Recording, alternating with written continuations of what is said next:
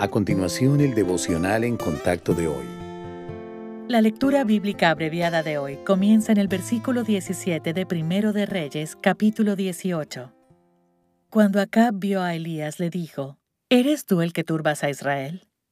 Y él respondió, Yo no he turbado a Israel, sino tú y la casa de tu padre, dejando los mandamientos de Jehová y siguiendo a los Baales. Envía pues ahora y congrégame a todo Israel en el monte Carmelo, y los cuatrocientos cincuenta profetas de Baal, y los cuatrocientos profetas de Acera, que comen de la mesa de Jezabel. Entonces Acab convocó a todos los hijos de Israel, y reunió a los profetas en el monte Carmelo. Y acercándose Elías a todo el pueblo dijo, ¿Hasta cuándo claudicaréis vosotros entre dos pensamientos? Si Jehová es Dios, seguidle y si Baal, id en pos de él. Y el pueblo no respondió palabra. Y Elías volvió a decir al pueblo, Solo yo he quedado profeta de Jehová, mas de los profetas de Baal hay cuatrocientos cincuenta hombres. Le animamos a leer en los versículos siguientes el desafío lanzado por Elías y el asombroso milagro que tuvo lugar, para ver por qué el versículo 39 dice, Viéndolo todo el pueblo, se postraron y dijeron, Jehová es el Dios, Jehová es el Dios. Entonces Elías les dijo, Prended a los profetas de Baal, para que no escape ninguno. Y ellos los prendieron. Y los llevó Elías al arroyo de Sison, y allí los degolló.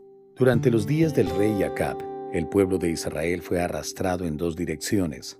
Acab había instituido la adoración de Baal, pero Elías desafió a Israel a seguir a Dios.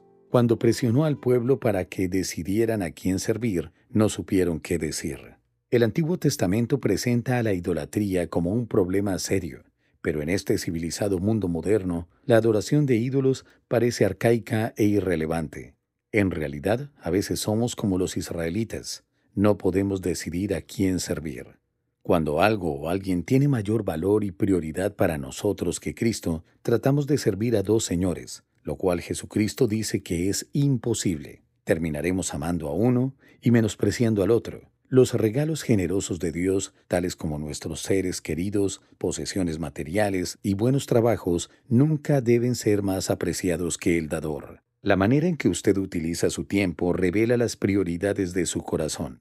Una parte de cada día está dedicada al Señor o cada minuto es consumido por las demandas de la vida. ¿Existe alguien o algo en lo que confíe más que en Dios? Si es así, es hora de que le ponga fin a su indecisión y entregue su vida por completo a Jesucristo.